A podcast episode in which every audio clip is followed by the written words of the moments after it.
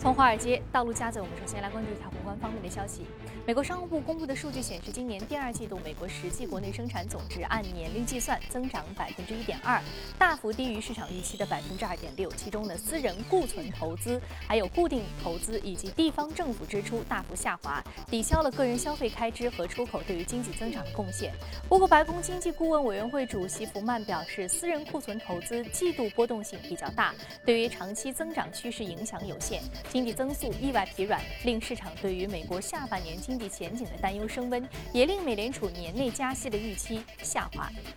欧盟统计局发布的最新数据显示，今年第二季度欧元区十九国和欧盟二十八国的国内生产总值分别增长了百分之零点三和百分之零点四，均低于上一季度的增速，不过稍好于预期。其中的欧元区的国内生产总值增速呢是较上一季度下降了一半，主要是因为欧元区第二大经济体法国的经济增长出现大幅下滑，这也是欧盟自英国公投脱欧之后首次发布的主要经。经济数据，有专家认为，从主要的经济数据来分析，欧盟经济还存在一定的增长动力。但是，由于英国即将脱欧所带来的不确定性以及外部环境的变化，将影响到欧盟经济当中的长期增长。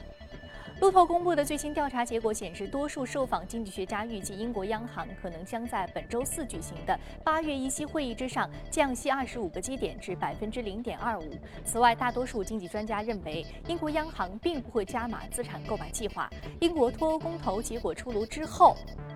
一系列的经济数据表现不佳，令市场失望。英国央行行长卡尼在六月末就曾经表示，英国经济较高的不确定性会持续，国内经济前景展望恶化，因此可能会需要夏季进行货币宽松。他个人认为应该在夏季降息。日本央行在上周五结束的货币政策会议之后宣布加码货币宽松，但是呢，加码幅度。不及预期，日本央行仅对于交易型开放式指数基金购买量进行了扩容，但并没有调降当前的负利率水平。不过，日本央行行长黑田东彦在会后暗示或进一步加码货币宽松。有分析人士指出，针对民间银行存在央行的部分资金征收手续费的负利率政策，被认为是导致金融机构收益恶化，反对声是根深蒂固。这可能是此前日本央行宽松。受到越来越多质疑的主要的原因。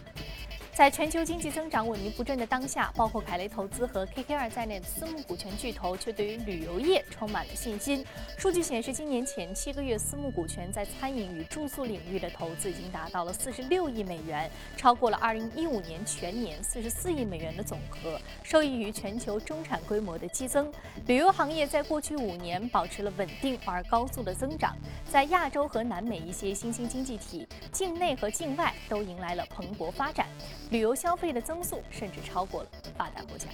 好，刚刚我们浏览完了宏观方面消息，接下来我们再来关注一下上周五三大指数的变化情况。那么上周五收盘的时候呢，三大指数是全线有一个涨跌互现的态势。道琼斯工业平均指数下挫了百分之零点一三，纳斯达克综合指数增长百分之零点一四啊，那标普五百指数增幅是百分之零点一六。好，接下来马上关注到的是第一财经驻纽约记者贝赛宁收盘之后发回的报道。上周五，尽管石油公司埃克森美孚和雪佛龙的财报表现不佳，稍早公布的美国开工石油钻井平台数又创下一年以来最长的一个连续增长期，但油价却不跌反涨，推动了美股大盘反弹走高。标普五百指数在周五再创盘中纪录高位。经济数据方面，美国的二季度 GDP 初值可谓是大跌眼镜。达拉斯联储主席卡普兰表示，这个数字会得到修正，投资人无需反应过度。旧金山联储主席威廉姆斯表示，美国经济仍处于有利的形势，并倾向于联储在年内加息。本周科技板块在财报方面绝对是领跑大盘，谷歌母公司、Facebook、苹果公司、亚马逊这些科技板块的企业巨头财报都轻松超出了华尔街预期，企业的业绩都可以说是华丽。华尔街也是情绪乐观，股市反应也相当积极，纳指已经连续四天走高，在七月的涨幅高达百分之七。主持人，非常感谢贝赛宁给我们带来有关于市场观点的汇总。这里是正在直播的，从华尔街到陆家嘴，我们是来说一下美国 GDP 增速不及预期，使得市场对于加息的反应呢有所降温了。那么日本央行呢，相对而言对于这个宽松的加码幅度，同样也是不及大家预期的。那究竟是什么原因，将会导致什么样的未来货币政策的变化和走向呢？马上进入到今天的节目。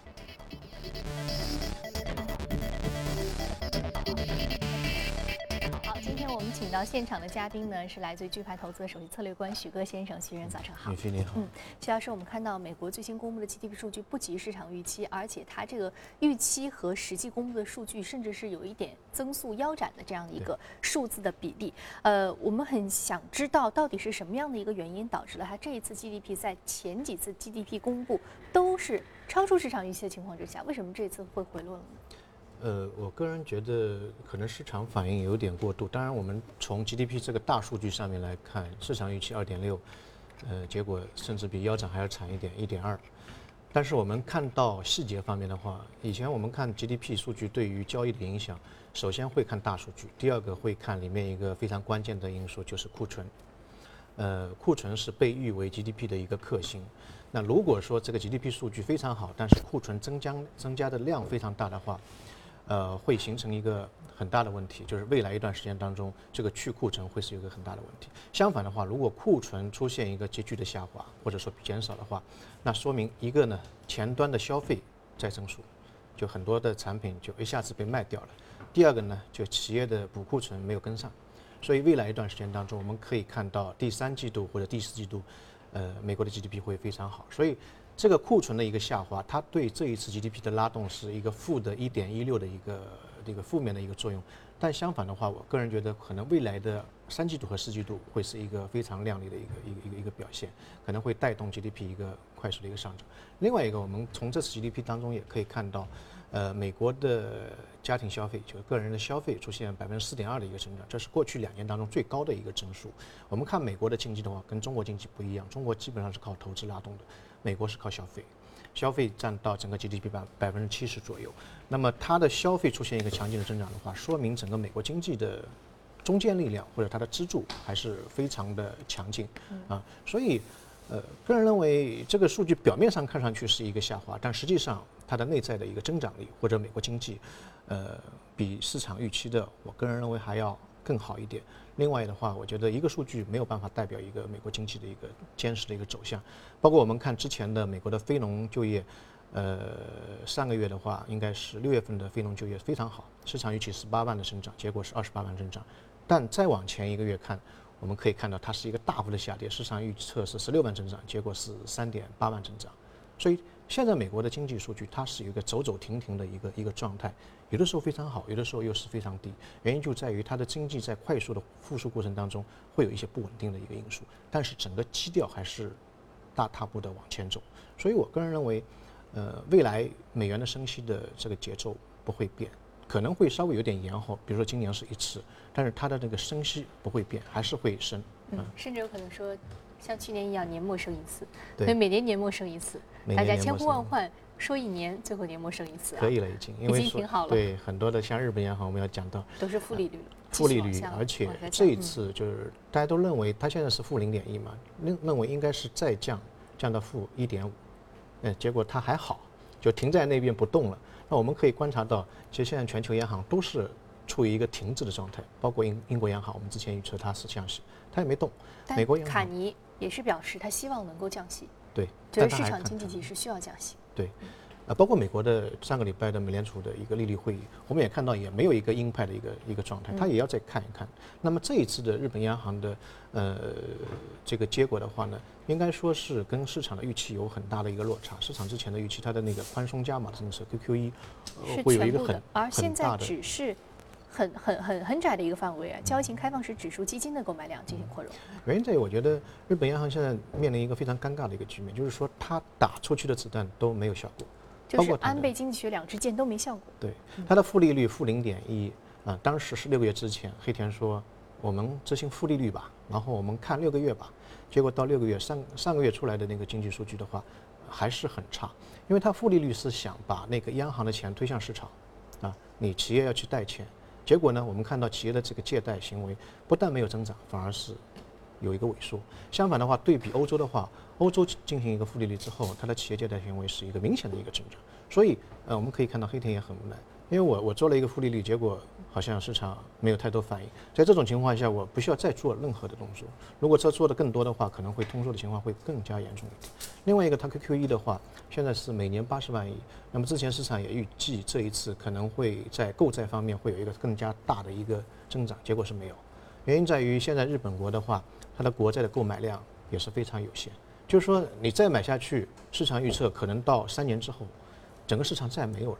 就跟欧洲央行其实面临同样一个情况，你要么就去买企业债，啊，国债的话已经基本上买光了。所以我个人认为，日本央行可能还是在积累一定的子弹，看看经济如果再下滑的话，可能会进一步在下一次的利率会议当中出具一个更加有利的一个刺激政策。但现在为止的话，他觉得我们要先停下来看一看，因为全球央行毕竟像英国、美国都在停下来看一看，那我也停下来看一看，到最后再看下一次怎么看。嗯，好的。那我们说到它这个现在呢，目前它并没有继续去加码它的宽松政策。我们说它前期的这样一个宽松甚至负利率的政策，并没有刺激企业贷款的一个增加，没有达到它预期的效果。我们说安倍经济学货币政策，还有就是这个民营企业的一个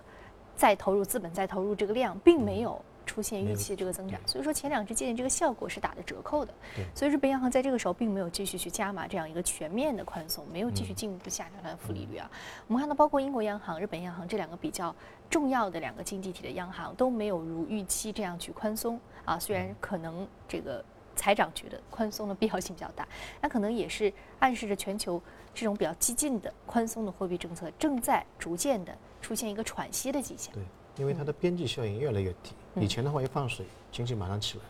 现在放水放到负利率，结果经济还是没起来。这个时候他们就要停下来看一看，到底是结构性哪里出了问题？对对对。所以我们是不是现在会更加的担心？因为这样的一个强刺激的作用它已经减缓了，是不是说我们说经济系统或者是实体经济出现的问题可能远远超过我们的想象？对，是有这样，就是货币的传导的机制好像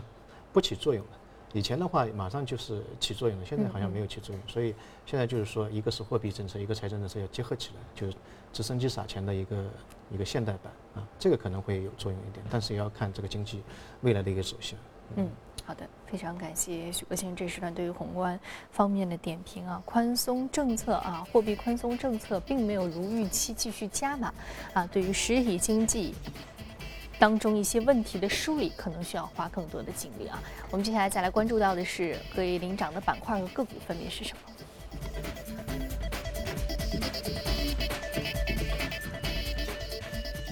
板块方面，来自于基础材料、消费品、公用事业、科技和企业集团的板块是上涨的。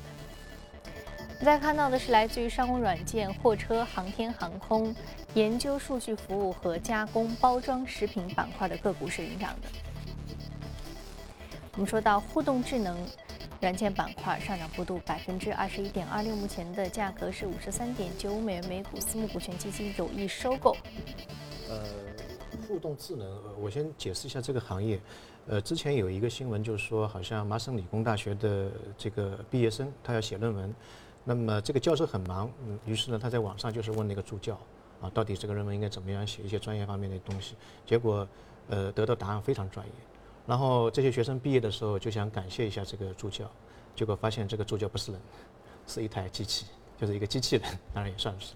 啊，这个就是一个互动智能的，可能是比较简简简单的一个一个版本。那么这家企业呢，主要是做这种互动的在线的一个答疑的一个智能，另外一个呢，也是给到一些企业做一个内部的通讯，啊，比如说一个一体化通讯自助的功能的一个解决方案，嗯，它的客户非常大，像惠普啊。IBM，IBM 自己做的很厉害，还要求助于它，啊，都是他的一个一个客户。那么最近几年当中，它的表现非常好，今年的股价已经涨了百分之七十一了。原因在于大家可以看到，一个是全球的人口的老龄化，就是这个劳动力现在紧缺啊。第二个呢，很多企业现在都已经把这个业务搬到搬到网上去了。那么有很多的沟通方面的东西要需要通过或者人工，那么或者通过机器来进行一个解决。所以这一块的需求，未来一段时间当中，大家可以看到它的增长力和爆发力是非常强的。那么这一次呢，也是因为一家呃私募有意向去把它的业务买下来，所以股价出现一个比较大的一个上涨。单纯从这个行业来看，呃，未来一段时间当中也是一个朝阳产业啊。嗯，那呃，很显然这是一个典型的人工智能的领域的一个应用。嗯嗯，是。在线答疑，这其实是比较大的一个需求量。无论说是我们刚刚说到学生在上学阶段，还是说我们在呃日常生活当中有很多的需要去筛选信息的这样一个作用。但是我很好奇，在您刚刚表述它的主要的一个功能应用的时候，它和搜索引擎有什么样的一个比较大的不同？搜索引擎是一个被动反应，嗯，就是说你要搜某个信息，它会出来。那么这个它有点是主动答疑，就是说它会寻找你的。这个问题当中的一些关键点，然后形成的这个内容是一个逻辑性的，它能够全面覆盖你的一个问题，啊，这是两两个概念。嗯，好，我们说到这个是一个被动变主动啊，这个一步跨越就是一个从单一的互联网的这样一个单向的交互和一种这个人工智能交互的一个质的跨越啊。非常感谢许哥先生这一时段对于板块的点评。接下来我们进一段广告，广告回来继续接着聊。好，欢迎回来，这里是正在直播的《从华尔街到陆家嘴》。接下来浏览一组全球公司资讯啊，来关注一下企业财报。全球最大的上市石油公司埃克森美孚发布财报称，由于能源价格的持续低迷，公司二季度盈利降至十七亿美元，同比锐减了百分之六十，当季营收下降百分之二十二至五百七十六点九亿美元。盈利与营收均是低于市场预期，这是该公司连续第七季度盈利同比下滑。美国第二大石油生产商雪佛龙公司也发布财报称，由于石油价格和炼油收入下跌，二季度净亏损十四点七亿美元。和每股呢是一点零七美元，亏损幅度为十五年以来最大。虽然调整后的业绩好于预期，但是这凸显了能源行业面临的高度的不确定性。日本电子产品生产商 Sharp、Sony 和 Panasonic 日前相继发布了财报，二季度这三家企业均是业绩不佳。下个公布，由于液晶电子显示屏及其他电子产品的销售不佳，第二季度净亏损二点六亿美元，这是其连续第六年亏损。索尼的财报显示，由于四月份九州地区发生强震，导致图传器的生产呢一度是停滞。第二季度该公司净利润同比下滑百分之七十四至两亿美元。松下呢公布受日元升值以及太阳能光伏发电系统销量下滑的影响，第二季度的净利润同比下降百分之六十三点五至二点一亿美元。根据外媒消息，私募股权巨头 KKR、阿波罗全球管理公司和凯雷集团正考虑收购惠普企业公司，其价值可能超过四百亿。美元，而路透社则报道，惠普企业仅是计划剥离部分业务，而不是全部出售。二零一五年，惠普被拆分为两家独立上市的公司：惠普企业和惠普公司。前者从事面向企业的服务器和数据存储设备、软件以及服务业务；后者从事个人计算机和打印机业务。欧洲银行管理局发布的最新结果显示，在接受压力测试的欧洲五十一家银行当中，三十七家银行的压力测试结果良好，表明银行业抗打击的能力得到改善。那值得注意的是，近日因为不良债务问题而备受瞩目的意大利第三大银行。西亚纳银行核心资本充足率仅为负的百分之二点四四，爱尔兰的爱尔兰联合银行也没有达到标准，德意志银行核心资本充足率为百分之七点八，位列表现最差的十二家银行之内。好，刚刚我们看完了全球公司动态，接下来我们再回到资本市场，和嘉宾聊聊值得关注的板块和个股分别是什么。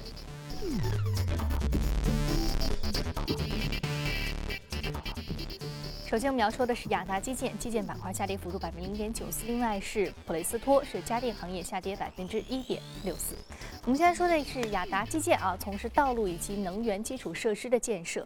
呃，我们说到基础设施的建设是美国非常重要的一个呃一个支出啊。首先它是一个国家层面的一个政策支出，其次啊，我们说到公共事业板块还有这个基建板块，一直是非常重要的一个经济周期的一个拉动因素。嗯嗯，过去是在美国。呃呃呃，以及我想问你一下，全球呃高速公路最多的国家是哪一个？呃，应该是美国。嗯，之前是美国还是之前？现在已经被中国给超越了。中国现在是十二万公里，美国现在只有九万公里啊。那么美国的基建的开支，呃，整体上来讲，呃，最近几年当中基本上是非常低的。全球的平均的基建占到 GDP 的水平大概百分之三点五。美国只有二点五，中国是全球第一，是八点六，非常高的高的一个水平啊。那么我们先讲这个这个股票，这个股票它是一九七二年的时候成立，主要是做那个美国的公路的一个基建然后呢，它也有一个公司就是做采矿啊，那个市值从大市值变成小市值，或者变变成一个砂石，然后还是主要是为了那个基建服务的。还有一些就是小的浅层的地表的这个石油油田，它有一个钻井啊，可以提供，就也是基础设施那那一块，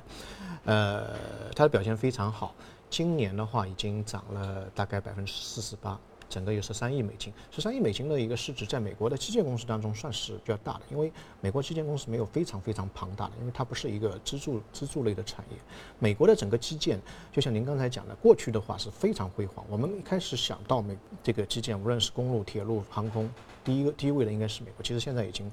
落后很多了。它的整个基建上上一轮的高潮是上个世纪五十年代，就是艾森豪威尔总统的时候。啊，到七十年代之后，基本上没有基建的项目来去推动。呃，现在美国注册的这个桥梁当中有六点五万六点五万个桥梁是有结构性缺陷的，可能是。某个部位老化了，或者说柏油上面的东西会有一些问题啊，这个老化的很厉害。另外一个，它的铁路系统也是全球排名大概是第十八位，航空的运输系统是排名第三十位。三十位什么概念呢？就在马来西亚和巴拿马的国家之后，啊，所以它的整个基基建，呃，因为常年的失修，所以现在已经有点很大的问题。另外一个，美国人口增长非常快，呃，一九五零年的时候，整个美国人口是一点五亿，现在是三亿。到了二零二零年的话，可能要到四亿。那么人口多的话，它对基础建设的要求会比较高一点，基础建设的这个折旧率也会非常高。所以这两个矛盾叠加起来，去年的十二月份，奥巴马就出了一个基建的一个法案，啊，规定在未来五年当中，他会投资两万亿的一个巨大的资金去拉动这个基建。所以我们可以看到，如果你现在做美股的话，你可以多去关注美国的基建板块啊，这只股票啊，包括它的边上的衍生的股票。最近一段时间涨得非常厉害，原因就是说它是一个刚性的需求，未来的五年当中，这个两万亿的资金要投进去，所以对那些小公司也好，大公司也好，有一个很大的拉动。那我们回到中国的话，因为现现在很多中国的基建的团队或者公司，它也是参与到美国的这个基建建设当中，对它来说也是一个比较大的一个呃拉动的作用。另外一个，中国的股票市场大家可以看基建这个板块有一个特点，上半年一般是不动的，到了下半年三四季度开始拉动了，因为它是一个经济稳定器的作用。啊，当下半年的时候，我们要实现 GDP 增长的时候，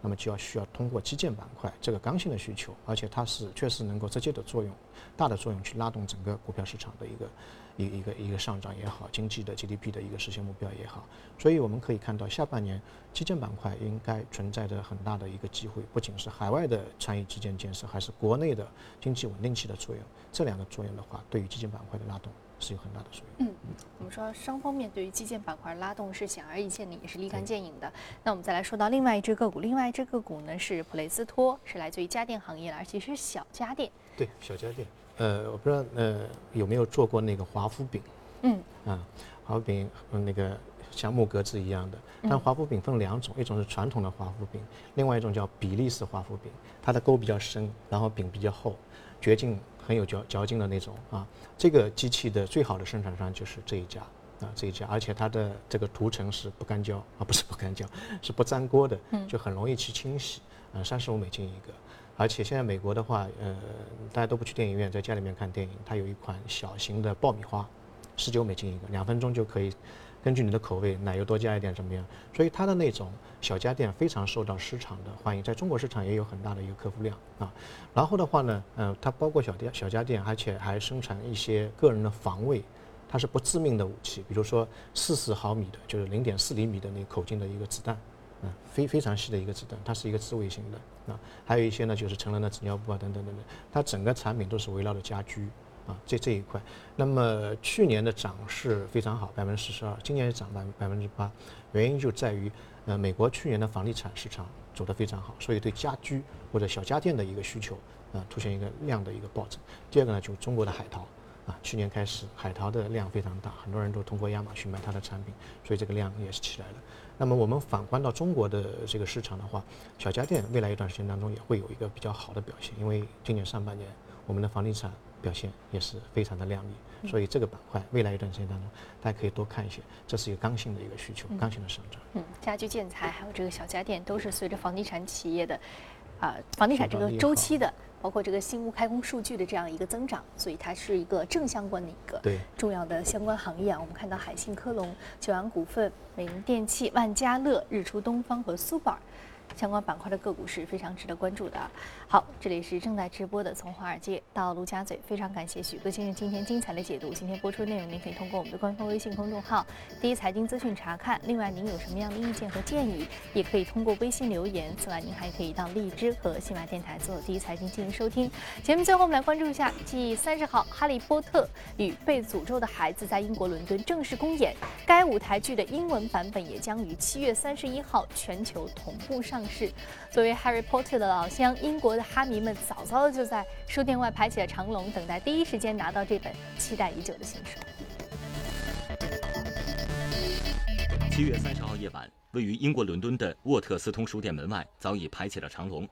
他们都是想要在七月三十一号到来时第一时间购得《哈利波特与被诅咒的孩子》一书的哈迷们。对于他们很多人来说，《哈利波特》就意味着童年，因此。这本被誉为《哈利波特》系列第八部作品，也是终结版的书，也格外具有珍藏意义。It's monumental for everyone of this generation. I think um, it's instrumental for everyone's childhood, and to be told that there's an opportunity for another one to come out all these years later, we couldn't have dreamed about it. Um, and it's it's really here, so it means so much to us all. 为配合《哈利波特》系列新书的发布，沃特斯通书店还在店内布置了诸多故事中的场景。供哈迷拍照留念。七月三十一号凌晨一到，哈利波特粉丝们蜂拥而进书店，在集体倒计时中，《哈利波特与被诅咒的孩子》正式跃入他们的眼帘，引起尖叫连连。最终，每位哈迷都怀抱着新书满意而归。《哈利波特与被诅咒的孩子》一书是同名舞台剧的剧本，由 J.K. 罗琳、约翰·蒂法尼和杰克·索恩共同创作。该书在美国创下了二零一六年的预售记录。并有望成为今年美国图书的销售冠军。据悉，《哈利波特与被诅咒的孩子》英文版于七月三十一号全球同步上市，中国有售；而该书中文版预计将于十月下旬上市。